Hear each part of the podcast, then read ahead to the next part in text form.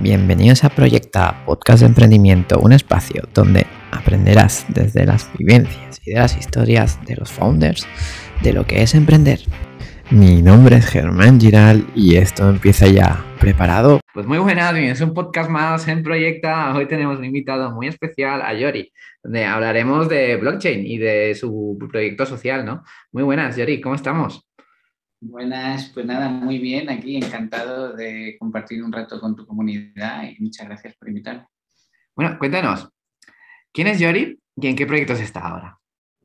Bueno, pues eh, eh, el proyecto es uno, estoy con EtiHub y no me da la vida para mucho más. Eh, ¿Y quién soy? Pues, mm, pues soy medio mexicano, me, denomino ciudadano del mundo porque pues al final tengo muchas raíces por ahí, ¿no? Soy medio mexicano, medio español, pero muchas raíces en Alemania eh, y pues a lo largo de la vida pues he viajado bastante, con lo cual pues me siento bastante ciudadano del mundo. y, aparte de eso, pues eh, me gusta mucho el tema del campo, ¿no? Mi familia tiene una finca de café en México y toda la vida me ha encantado eso y en parte por eso nace Hub y por otro lado la parte del mundo cripto, blockchain, em, em, criptoeconomía eh, y todo lo que hace esto, o sea, el potencial de cambiar el mundo hacia un mundo realizado eh, me fascina. Otra vez, eh, pues de ahí viene TIHub y, y luego el tema de, del compromiso con, pues, con un mundo mejor, ¿no? de, con los ODS, por ponerles un nombre a ese mundo mejor que, pues, que para mí es parte, digamos, en cómo actúo, a qué dedico mi tiempo, etc. O sea, yo cuando quise emprender, pues lo primero era, eh, pues me voy a emprender en algo que tengas, que, me, que, cuando acabe, pues me siento orgulloso de lo que he hecho, ¿no? No, no solo sea una forma de ganar dinero. Qué bueno, qué bueno. Bueno, de todos estos temas que son súper interesantes y la verdad que muy actuales, ¿no? Vamos a hablar a lo largo del podcast. Pero bueno, antes cuéntanos, ¿cómo tú fueron tus inicios de, emprendimiento? Bueno, pues yo sabía que quería emprender, tenía como esa espinita de hace mil años, ¿no? Y entonces cuando eh, lo que hice fue meterme a hacer un máster de innovación y emprendimiento. Qué bueno. En una academia muy alternativa que se llama Master Yourself, o se llama Team Labs, eh, que tenía un grado universitario con la Universidad de Mondragón, con un modelo que venía de Finlandia, que era Learning by Doing, con chavales que hacían la carrera, que era básicamente pues, darles un mínimo de barniz de herramientas de emprendimiento y, y al final de año, como no hayas facturado tanto, has suspendido. y, bueno, lanzaron el máster, el máster mm, eh, no fue tan exitoso, pero yo aprendí un montón. O sea, no me quejo porque pues ahí al final es donde ha nacido TIHub en, en todo ese año de, de, de, dotarte de herramientas para emprender, ¿no? de, design thinking, de análisis de tendencias, de, mm, en general herramientas de, todo tipo ¿no? que tengan que ver con el emprendimiento, de estrategia, de, finanzas, de. ¿no? Entonces, em, te, ayudó esto, Yori, pues entonces a hacer un poco los cimientos, ¿no? De lo que sería Ethic Hub, ¿no? De alguna forma. Sí. Ese año lo que hice fue como 20 o 30 modelos de negocio que se me ocurrían, ¿no? De, y, al final del año, pues cuando ya tocaba remangarse para decir, bueno, ¿y ahora qué? Pues dije, pues mira, de, esos 20 o 30 creo que este, que es Ethic Hub, pues eh, que no tenía este nombre, por cierto, eh, eh, es el que más sentido tiene. ¿Por qué? Pues porque es un, es un proyecto que tiene mucho que ver conmigo, o sea, yo puedo aportar valor ahí, es un proyecto que, que lo puedo levantar con relativamente poco capital inicial, porque tampoco tengo tanto dinero como para decir, venga, me pongo a comprar un, una, un solar para construir una fábrica, yo qué sé. Eh, que, que, puede haber proyectos muy guays, pero que son muy intensivos en capital y pues esos no eran eh, accesibles ¿no? a, mi, a mi situación de emprendedor. Y luego, básicamente eso, ¿no? Así es como... Qué, qué bueno, qué bueno, Yori. qué, qué, bueno, ¿no? De ir descartando. O sea, tú con estos 30 modelos de negocio, ¿los fuiste probando o, o, o solo los pensaste? un par que sí que más o menos eh, con el grupo, o sea, aparte del máster, era con tus compis del máster, pues eh, emprender. Entonces, nunca llegamos a la fase de facturación, siempre nos quedábamos en la fase más de conceptualización, de design thinking, de, pues, definir el problema bien, de buscar eh, insights para, con los clientes, buscar el, target, ¿no? Y, nunca llegamos a, a, tener un MVP que facturara algo, ¿no? Eh, así que no, puedo decir que haya emprendido antes, porque no tenemos el paso ni de facturar, que sería como un, mínimo, mínimo.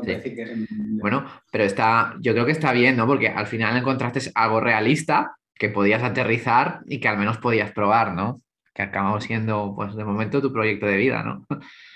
Sí, sí. Bueno, a ver, en, la verdad que es, eh, una de las cosas que he aprendido es que lo tenía que haber probado con un WordPress, ¿no? Eh, que no hacía falta alguna, muchas de las hipótesis.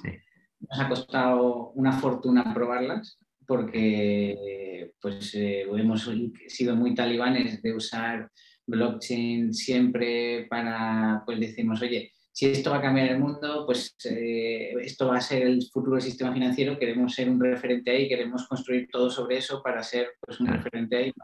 Pero construir sobre blockchain pues era una tortura, eh, porque eh, no había todavía código, mucho lo hemos tenido que crear de cero. ¿no? claro. Claro, claro. Es que toda esta tecnología de blockchain es, es nueva, ¿no? Y todo, todo el mundo aprende por días, ¿no? Casi. Sí, sí. ¿No? Y, menos, y más hace cuatro años cuando empezábamos. En el claro, y más hace cuatro años. Eh, ahora hay mucho todavía por hacer, o sea, estamos en una etapa muy inicial, pero hace cuatro años pues estaba en pañales. Sí, eh, totalmente. Totalmente. ¿Y qué, qué, qué, has aprendido durante todo este aprendizaje hasta ahora y qué harías más rápido ahora si volvieras a empezar a emprender? Pues una cosa esa que te decía, ¿no? O sea, pues, eh, pues eh, más el fake it until you make it, ¿no? Hacer MVP muy de cartón piedra para ir probando cosas y, no perder tanto tiempo en tener algo realmente funcional eh, que, pues que te exige muchísimo tiempo, ¿no? Y, luego, em, ¿qué más cosas? Pues temas, temas de, de financiación, aunque bueno, ahí también fuimos presos de nuestras circunstancias, ¿no? Lo mismo, o sea, nacimos con la burbuja de las ICOs y queríamos hacer una ICO y claro, cuando ya íbamos a hacer la ICO, pues ya era tarde porque ya no había ICOs, entonces pues nos costó mucho cambiar el chip y decir, oye, tenemos que levantar de otra forma, ¿no? Y tuvimos que pivotar al mundo más tradicional con inversores de business angels de notas convertibles, deuda con el Banco Interamericano, pero perdimos por el camino, yo qué sé, ocho o nueve meses de mucho sufrimiento porque no teníamos caja. O sea, estábamos ahí viviendo de los ahorros todos, es lo que Y, y, ahora, y ahora sí ya vais, ¿no? Con, con, esta mentalidad más ágil, ¿no? Por alguna forma de decirlo. Eh, bueno, sí, Sí, aunque nos cuesta, ¿no? O sea, no nacimos en una etapa startupera, no somos cuatro chavales, ¿no? Que, pues que no conocen el, el, mundo, digamos, más corporate. Nosotros sí venimos con un background, la mayoría, pues bastante corporate y, y cuesta más cambiar el chip. Sí, sí, sí, cuesta. Con ese chip, ese es tu chip, ¿no? El chip de emprendedor, porque no he hecho otra cosa que ser emprendedor, ¿no? Claro, claro, sin duda. Bueno, bueno pero esperemos que, que, ahora puedas, ¿no? Sobre todo en estos inicios, ¿no? Porque ya luego la cosa se pone más grande y a lo mejor ya sí que tienes que pensar más corporate. Sí, es lo, malo y lo bueno, que, pues, nos cuesta más arrancar porque somos más rígidos, ¿no? Para arrancar, pero pues una vez hayamos arrancado ya en serio, ¿no? Pues espero que seamos mejores ejecutando que muchas startups, ¿no? Qué bueno, qué bien. Y ahora sí, cuéntanos, ¿qué es Ethical Hub y cómo surgió la, idea? Bueno, pues eh, también que ese Hub ha ido cambiando mucho eh, con el tiempo, que es otra de las cosas que hemos aprendido por el camino, ¿no? O sea, yo sabía que, eh, o sea, en ese año de transición era muy importante el no enamorarte de la solución, sino del problema, ¿no? Y, porque vas a tener que ir pivotando, pero, pero pues luego cuesta mucho cuando, porque te enamoras realmente de la solución, ¿no? Y así hemos tenido que ir cambiando muchas cosas. Eh, eh, lo que, nuestra misión es ayudar a los pequeños agricultores en países en vías de desarrollo a salir del círculo de la pobreza, facilitándoles financiación y, bueno, con, y otras, otros servicios, ¿no? Con el tiempo, pues asistencia técnica eh, eh, o ayuda en la comercialización de sus cosechas, etc. El core financia, eh, a facilitarles financiación. ¿Por qué? Porque al final ellos son los excluidos, la mayoría de los excluidos por el anterior sistema financiero. Eh, todavía hay como 1.700 millones de personas excluidas de los llamados desbancarizados. Y la mayoría son pequeños agricultores en países de en vías de desarrollo. Entonces, la lógica por detrás de TIJAP es, bueno, tenemos esta nueva tecnología financiera que puede ayudarnos a proponer un sistema financiero mejor, más transparente, más eficiente, más automatizado, etcétera, eh, pues vamos a resolver el mayor problema del anterior sistema financiero. Y, entonces, ese es el why y el, eh, qué es el eh, o sea, y el, sí, qué es lo que está detrás de TIJAP, el por qué hacemos ETIJAP. Ahora, la, propuesta, el propósito. ¿Qué es ETIJAP? Pues empezamos siendo más un crowd lending y, y, trabajábamos directamente con los agricultores y para ser mucho más ah. escalables hemos hecho eh, dos pivotes. Uno es, ya no trabajamos directamente con los agricultores, que es, eh, trabajamos con originadores de crédito que trabajan con los agricultores, que pueden ser cooperativas, startups agrotech, ONGs que les proveen la asistencia técnica. Por, ¿Por, qué? ¿Es más, ¿Es más fácil el diálogo? Porque... Bueno, sí, claro, o sea, pues porque buscar agricultores que te piden mil dólares cada uno, pues es, extremadamente caro. Entonces los tienes que dar una forma participar en un ente más grande, ¿no? Que sí, y además que los conozca, la idiosincrasia. además, una de las aprendizajes ahí más importantes fue que vivir solo de préstamos no es posible. Eh, o sea, si, tú quieres ser una microfinanciera que te dedicas a ese, sector, no es rentable. Por eso nadie se dedica a los pequeños agricultores, porque no eres rentable solo llevándoles financiación, porque es muy cara la due diligence. Eh, eh, y, entonces pues les tendrías que cargar unos intereses descomunales. ¿no? Entonces, ah, nosotros siempre trabajamos con alguien que tenga un negocio hacia, eh, trabajando con los agricultores o directamente sea una fundación que no tiene ánimo de lucro y entonces pues le da igual lo que le cueste llegar a los agricultores. Eh, pero la clave que em, creemos nosotros está en, en que los agricultores deberían, o sea, los originadores de crédito tienen que ser pues, un fabricante, un distribuidor de fertilizantes, que su negocio es vender fertilizantes y entonces para poder eh, vender fertilizante de crédito a más agricultores de estos, o atreverse con estos, porque no, antes solo vendían medianos grandes y ahora dice, oye, vete con los pequeños que yo te doy la financiación. ¿no? Eh, y entonces él tiene un margen de intermediación comercial y, y bueno, la financiación es un catalizador para ese negocio.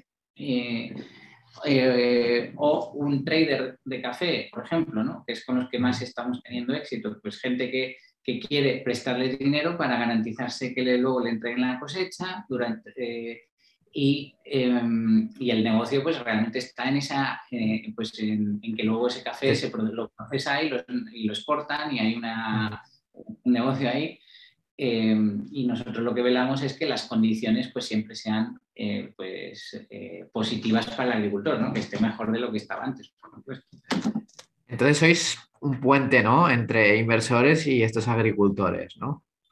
Sí, em, pero eh, un puente que está, está cambiando a, cada vez a ser más centrado en buscar esos originadores de crédito y eh, meterlos en el ecosistema eh, para que tengan colateral y puedan pedir financiación.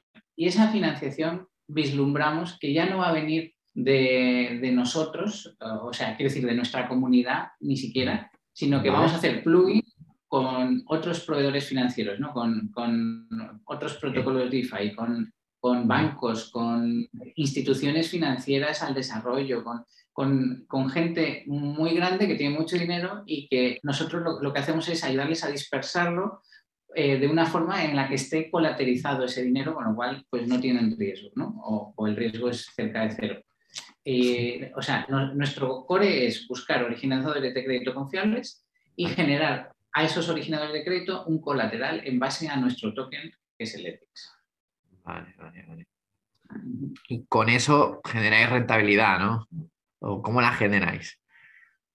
Bueno, a ver, eh, una de las cosas complicadas es, o sea, tienes un, protocolo DeFi, DeFi es finanzas descentralizadas, ¿no? Para los que están metidos en el mundo cripto, es decir, finanzas utilizando criptomonedas y smart contracts. Em, y, eso lo que queremos es que sea algo descentralizado y que no tenga per se un ánimo de lucro. O sea, el lucro está en, que el, token que gobierna todo ese ecosistema eh, pues se puede apreciar eh, y puede haber un negocio para los que lo compren, aporten valor a ese ecosistema y, se beneficien directamente por la apreciación de ese, esa criptomoneda. Y lo que hace es generar una demanda dentro de ese protocolo y por tanto cuanto más crezca ese protocolo, más demanda para esa criptomoneda, pues más valor para ese criptomoneda. Y no, y no solo para el inversor, ¿no? sino también para el agricultor, ¿no? Entiendo. Eh, bueno, es que, eh, digamos, el core, eh, o sea, como te decía al principio, el core de nuestro proyecto al final es ayudar al pequeño agricultor. Entonces, el, según más exitoso sea Epic Hub, la lógica subyacente es que más financiación les llega a estos agricultores. Eh, indirectamente ahora, ya no directamente, sino indirectamente. Y siempre, eh, pues todos nuestros eh, originadores de crédito y agricultores se tienen que alinear con el certificado de TIHAB de buenas prácticas sociales, eh, medioambientales y económicas para que sea sostenible, ¿no? Eh, para por el impacto. ¿Y cómo, cómo generamos esa transparencia, ¿no? de cómo llega el dinero, ¿no? y cómo y entre los agricultores, ¿no? Porque aparte se habla mucho de la tecnología blockchain y las criptomonedas, ¿no? Pero esta tecnología blockchain está también para transparencia, ¿no? Cuéntanos un poco eso. No nos estás como en una plataforma fintech tradicional que te dice, prestas a estos agricultores, ¿no? Y tú le das a hacer una transferencia o metes la visa y ahí se acabó. O sea, no tienes transparencia de lo que sucede por detrás. Aquí lo que haces es, tú estás comprando unas criptomonedas que se te asignan a tu wallet, que es tuyo, eh, que nosotros no tenemos acceso a tu wallet, y y dices, lo voy a meter en este smart contract que le entrega el dinero a esta gente si sucede esto, ¿no? O el, otro tipo de smart contract que tenemos es em, el, de, el, colateralización, ¿no? O sea, yo apuesto por este originador de crédito, yo deposito ahí mis ethics, eh, si, si, hay un impago, eh, me, pues me lo como porque se van a vender mis ethics y los, de, los que han apostado por ese originador de crédito para indemnizar a los que prestaron dinero, pero si no hay un impago, pues hay una... Eh, hay un reward muy alto porque pues, eh, ha habido una demanda para el ETIX, el ETIX se ha ido apreciando y encima toda la inflación eh, que hay en, en, la política monetaria del ETIX pues va a, a, incentivar ese comportamiento, con lo cual tú tienes un yield súper alto. Eh, cuando ejerces ese, rol en el ecosistema, que es comprar ethics, apostarlos por un originador de crédito y si funciona, pues ganas hasta un 100% en una cripto volátil, eso sí, y asumiendo un riesgo muy alto. Bueno, muy alto. Por ahora no es tan alto porque pues hemos tenido solo un 1% en pago. Ah, bueno. Está bien, ¿no? a muchas les gustaría tener, decir eso, ¿no? Eh, y entonces, ¿qué es para ti crear un ecosistema sostenible? Bueno, que lo realmente importante eh, para que eh, ese ecosistema siga contribuyendo eh, a esa pues es que esa misión sea lo, más importante ¿no? dentro de todas las tomas de decisiones y que quede integrado en el ADN de la compañía para que, aunque vayan cambiando las personas y vaya cambiando la, la, pues incluso los, los, inversores, los agricultores y todo, pero siga habiendo ese ADN que define qué es Ethic Hub ¿no? y, que, y que se persevere en el tiempo. Y sobre todo, ¿no? En, las condiciones de trabajo, ¿no? En, sueldos, ¿no? Un poco, un poco por ahí, ¿no? También, Bueno, a, ver, eh, hicimos una declaración de intenciones eh, al llamarnos Ethic Hub, que, pues, que es eh, pues que queremos hacer las cosas de forma lo más ética posible, que, que es algo muy subjetivo, la, ética per se pues, no es algo objetivo, con lo cual pues es difícil ¿no? definir cuándo estás tomando la decisión correcta en ese sentido. ¿no? Pero que sí, por supuesto que nos gustaría siempre pues, poder ofrecer un entorno lo más positivo posible a todos los stakeholders. nos gusta hablar de eh, conectamos personas, cosechamos riqueza, de beneficio mutuo como motor de desarrollo sostenible, etcétera, Pero eso no quiere decir que, por ejemplo, pues hoy por hoy podamos pagarnos sueldos por encima del mercado. Pues hoy vemos una startup en, etapa temprana y primero tenemos que demostrar que esto es viable, rentable, sostenible, eh, que estamos produciendo un impacto positivo para que pues, nos hayamos ganado unos sueldos por encima del mercado. ¿no? Hoy por hoy pues, estamos bastante por debajo del mercado. Bueno, pero estáis en la lucha, ¿no? Estáis en la lucha y que estáis apostando por ello, ¿no? No, claro, y tenemos ethics eh, como equipo de, o sea, de, de, reward, ¿no? Y estamos peleando para que esos ethics pues tengan un valor, ¿no? Y sea nuestra forma de beneficiarnos con todo esto. Genial. Bueno, ahora vayamos a, a, momentos. ¿Cuál ha sido tu mayor momento de incertidumbre dentro de TIJA? Bueno, el que te contaba antes, cuando, eh, bueno, para empezar al principio, ¿no? O sea, empezamos como una idea que, quería levantar una pre-seed, por así decirle, con crowdfunding, pero encima era crowdfunding de tokens. Eh, pues era algo súper innovador, o sea, no conocíamos a nadie en nuestros círculos que lo hubiera hecho antes, con lo cual pues estábamos enfrentando totalmente algo desconocido, con lo cual pues oye, que esto funcione o no funcione pues era bastante complicado de creérselo. Pero bueno, lo conseguimos y, ese fue como el primer momento de incertidumbre superada. Eh, y luego el otro eh, fue pues cuando se acaba, digamos, era la preventa del token y luego venía la, la ICO, la Initial Coin Offering, que era la forma de financiarnos ya pues a lo grande, ¿no? Que sería ya como, eh, te saltas la SIT y te vas directamente a una serie A, ¿no? Algo así, ¿no? Sí. y, y ahí ya no existía la financiación para este, pues, este tipo de financiación, con lo cual pues nos quedamos sin la caja que habíamos recaudado en la preventa y tuvimos que buscar un camino alternativo que nos, pues, ya solo entrar en contacto con otro ecosistema, eh, entender qué son las condiciones en ese ecosistema que hay que ofrecer a los inversores, eh, que es atractivo ¿no? como modelo de negocio para ellos, etcétera Em, y que fuera compatible con nuestro impacto en nuestro modelo de, económico. Entonces, eh, pues ahí fueron ocho o nueve meses muy duros de sin sueldos y comiéndonos los ahorros y decir, oye, ¿será que lo consigo o no lo consigo? y, y, en general, pues ha habido luego pues otros, otros momentos así menos menos importantes, pero siempre hay muchos como emprendedor. Todo yo que sé, como hablábamos antes del, del, podcast, ¿no? Eh, pues es muy maníaco depresivo, ¿no? Un día te levantas y crees que, wow, ya lo he conseguido, y al día siguiente todo sale mal y dices, bueno... Eh, te la mierda.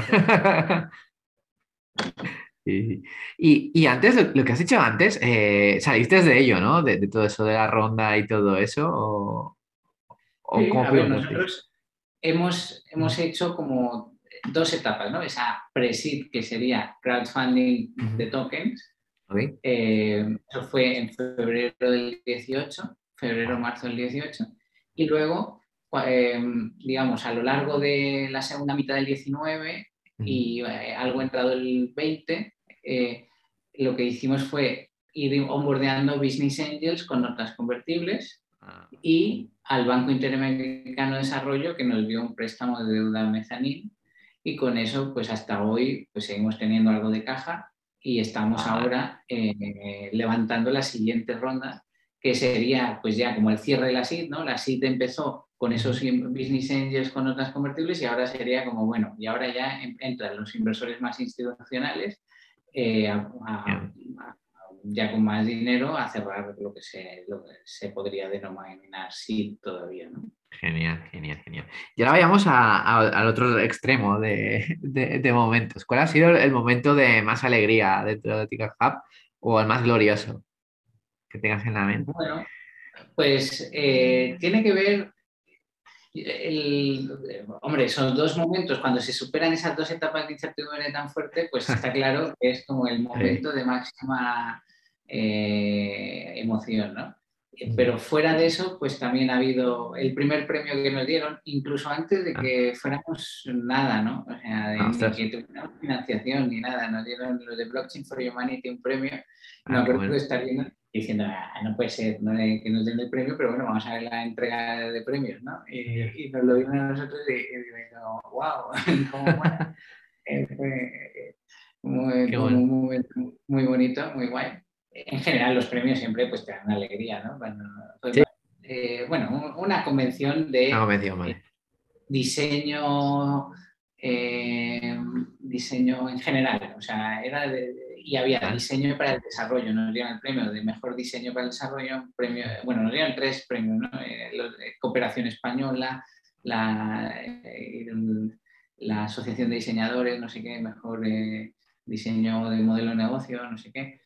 Y, también ese, pues, pues, moló mucho porque encima nos dieron tres en el mismo día. ¡Ostras!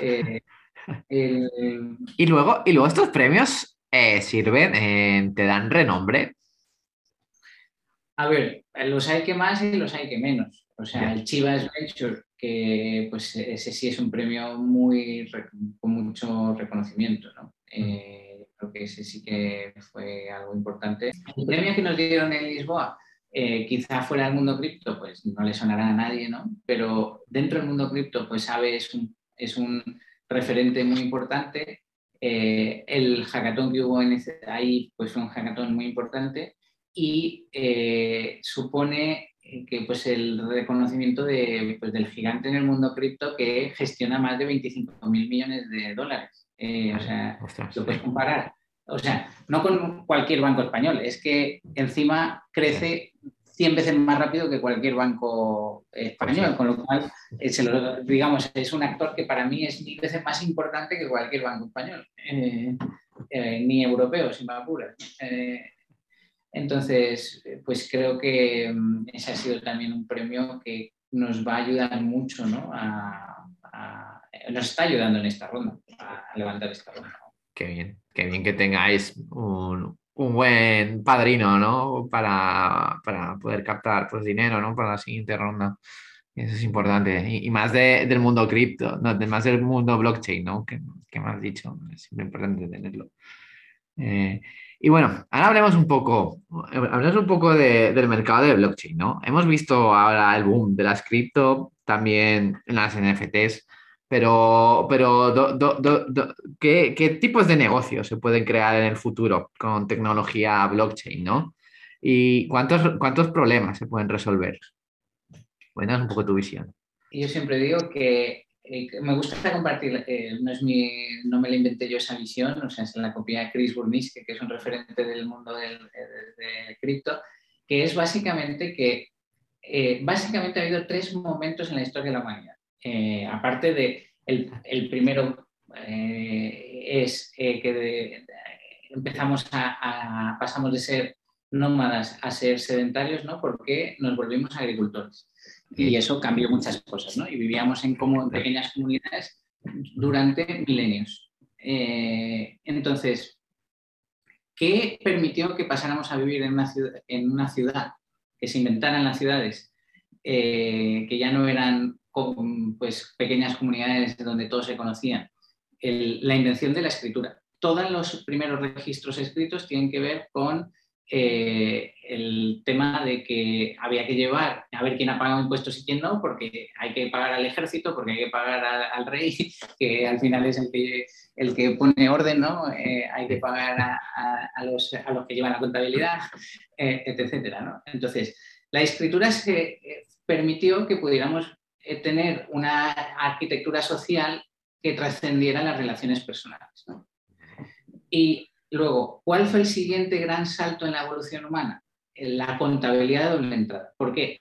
Porque hasta el siglo, eh, hasta el Renacimiento, vamos, que se inventa la, contabilidad de doble entrada, lo que había era básicamente la iniciativa pública, es decir, ese reino ¿no? que pues, hace carreteras, el, el imperio romano o, pues el señor feudal de turno, eh, y hace murallas para protegernos de los bandidos, no sé qué, no sé cuánto, pero no hay eh, más iniciativa privada que la, el autónomo, que es el zapatero, el herrero, el no sé qué. No, eh, no existe el concepto de empresa.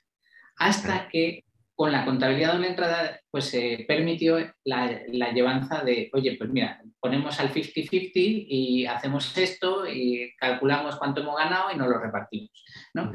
y, eso es el, el, lo que permitió el capitalismo, que tendrá sus muchas cosas negativas, pero, eh, pero eh, es lo que permitió que diéramos el salto cuántico que nos permitió entrar en la revolución industrial, que todo lo que nos llevó a la revolución industrial fueron iniciativas fondeadas por capitalistas y todo lo que ha venido a posteriori. Em, y blockchain es el siguiente salto en la confianza, en escalar la confianza a un nuevo nivel. Nos permite eh, sistemas trustless eh, sin, necesidad de confianza porque eh, ya hay una transparencia total entre, eh, ya no solo tienes la contabilidad del comprador, la contabilidad del vendedor, eh, tienes el registro público en el pago entre el uno y el otro, con lo cual, eh, pues básicamente puedes erradicar la corrupción si todo se hiciera sobre blockchain. ¿no? y, y, no solo eso, o sea, además permite nuevas formas de dinero de capturar valor. Había muchas formas de valor, por ejemplo, los likes en Facebook tienen valor, mucho valor. Pero eh, hoy por hoy, eso, la forma de capturar ese valor es en las acciones de Facebook, por accionistas capitalistas de Facebook.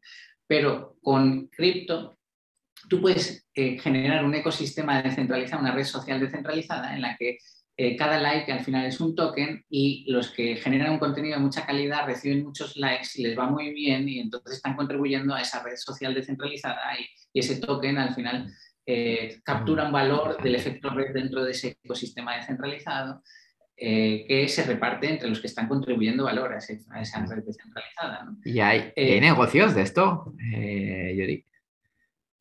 hay muchísimas cosas que se están haciendo. realmente eh, vamos por etapas, ¿no? O sea, lo primero, gracias a, esta tecnología, pues fue crear dinero descentralizado. Por primera vez en la historia ya no necesitábamos alguien que, eh, que dijera cuánto valen las cosas. O sea, que imprimiera el dinerito y dijera esto vale por 5 euros. ¿no?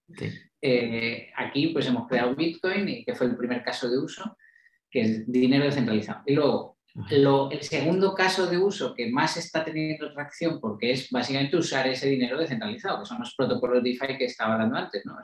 Pues oye, con contratos inteligentes eh, le dotamos de lógica a las relaciones contractuales eh, que, se, eh, que, tienen que ver con dinero. ¿no? Pero empiezan a haber ya muchos casos de uso que ya no trascienden el modelo meramente de de financiero, ¿no? Y empiezas a entrar en temas de gobernanza, ¿no? De dar valor al voto de los eh, participantes en esa comunidad. Y, esa, esa, gobernanza tiene un valor y ese todo. Cierto nivel de gobierno es necesario, pero para mí los estados-nación tenderán a desaparecer. O sea, lo que quedarán serán los ayuntamientos, ¿no? que es una, una forma de gobierno que necesitamos, pero pero no, desde mi punto de vista, con esta tecnología podemos avanzar en modelos de autogobernanza mucho más potentes eh, que, no haga falta el concepto de Estado-nación. Wow, wow, wow, wow. Y bueno, hablando de futuro, ¿no? Porque esto, esto culturalmente creo que estamos a unos cuantos años, ¿no? Pero tú dónde ves a Hub de aquí a 10 años? Bueno, eh, hombre, nuestra ambición, nuestra visión es de ser el, referente, ¿no? el líder en, conectar todo este sistema financiero nuevo que es súper guay con el mundo real y sobre todo con ese mundo real que son la base de la pirámide, que son esos 1.200 millones de agricultores desbancarizados, ¿no? que son los los excluidos del anterior sistema financiero. Eh, esa es nuestra visión, ser ahí el referente en eso y el que está resolviendo ese problema con una solución basada en teoría de juegos, en incentivos criptoeconómicos, que nos permite, en, cuanto encajemos todas las piezas, pues crecer súper exponencialmente. Qué bueno. Y más allá de los agricultores, ¿buscáis, ¿buscaréis en un futuro otros, otros sectores?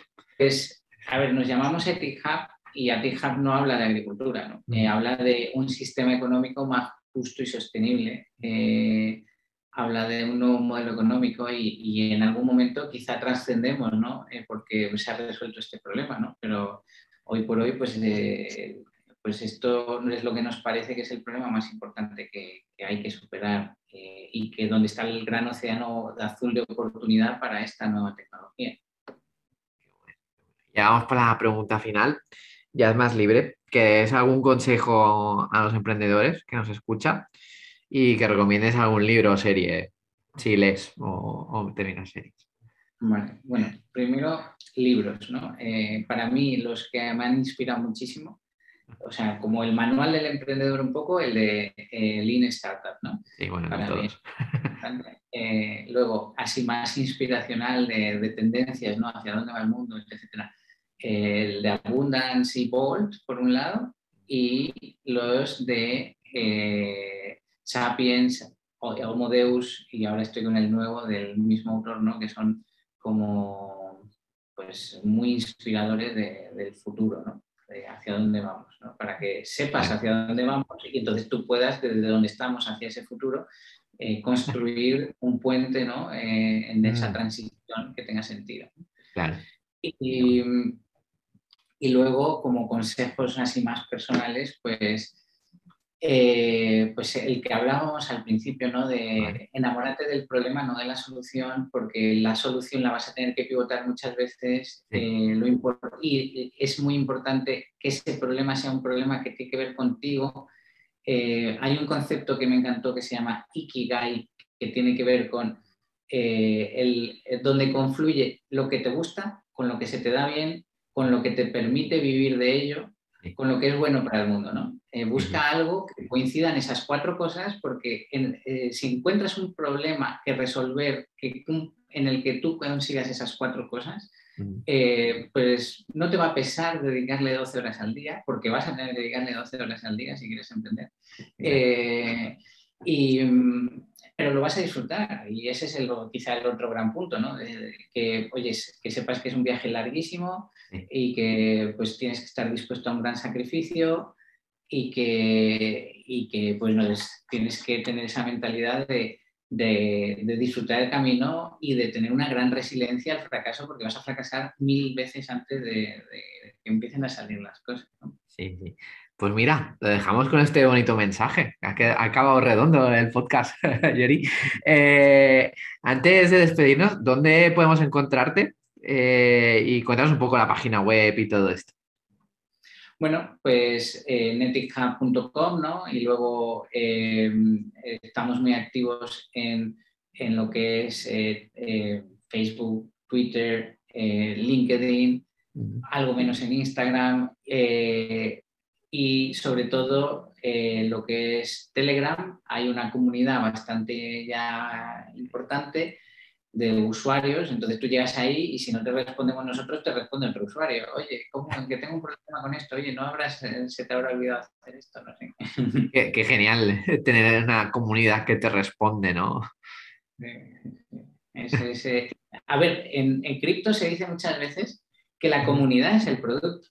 O sea, eh, porque al final lo que digamos un token tiene valor si tienes una comunidad que cree en ese token y, Y, por tanto, pues, eh, pues si hay una asset importante como emprendedor en el mundo cripto, pues es eh, conseguir conectar con una comunidad ¿no? que, que, crea en lo que haces y que crea en, el token que estás construyendo.